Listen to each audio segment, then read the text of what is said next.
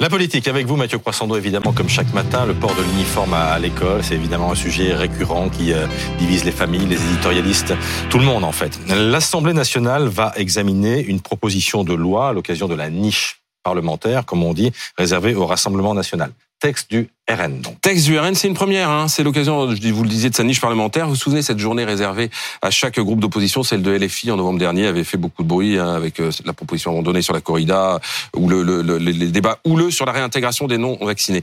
C'est donc aujourd'hui le tour du Rassemblement national. Et là, ça devrait être une autre ambiance. Pas de débat houleux en perspective. Le RN est bien décidé à en profiter. Que propose-t-il? Bah, Il a adopté une stratégie assez rusée, le Rassemblement national. Rien de clivant, rien sur ses thématiques de prédilection comme l'immigration. Il joue low profile, sérieux, et il aborde cette journée sur le, sous le signe de la ruse, j'ai envie de dire, en, repiquant des propositions portées par d'autres groupes. C'est la stratégie du coucou. Et il y en a pour tout le monde. Exemple, euh, augmenter les salaires nets de 10%, coucou la France insoumise. Instaurer la proportionnelle, coucou le modem. Établir un droit de visite des parlementaires dans les EHPAD, coucou le PS, dont c'était une des propositions à la base. Mais moi, je croyais qu'on dit la stratégie du coucou, parce que le coucou, c'est celui Occupe qui se le nid, ou le nid des, idées, le nid des, le, le, ah nid idéologique des autres. voilà. Euh, ou encore des coucous à la droite avec la présomption de légitime défense pour les policiers et cette histoire de port de l'uniforme à l'école, deux propositions qui étaient défendues depuis longtemps par les républicains. Ça peut passer? Non, il n'y a aucune chance que ça passe, euh, parce que sauf s'il n'y a pas assez de députés dans l'hémicycle présent, ça, ça peut arriver quand euh, il y a des accidents de ce type. Mais aucun député Renaissance ne votera un texte RN, ils l'ont décidé. Idem à la NUPES.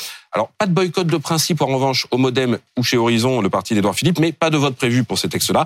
Reste le LR qui se divise. Certains, comme Aurélien Pradier, font valoir les principes et refuseront de voter tout texte venant du Rassemblement national.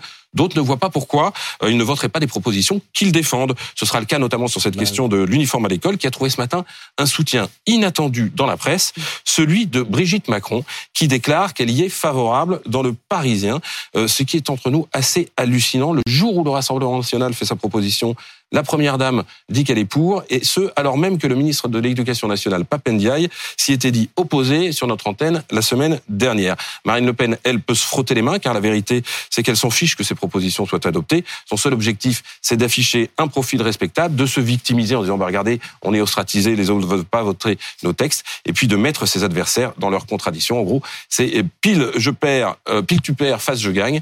Euh, elle, elle, elle sera gagnante à tous les coups. Mais on peut aussi dire que le port de l'uniforme à l'école, c'est pas un sujet réservé au Rassemblement national. Bien sûr que non. Et, elle peut aussi avoir un avis. Elle peut avoir un avis, mais politiquement, le jour où, le Rassemblement national défend cette proposition, et alors que les députés de la majorité ont dit qu'ils ne voteraient pas cette eh bien, elle est libre de parole. Ah, bien entendu qu'elle est libre de parole, mais euh, voilà, sa parole est évidemment un poids politique. Elle compte, bien sûr. Qui compte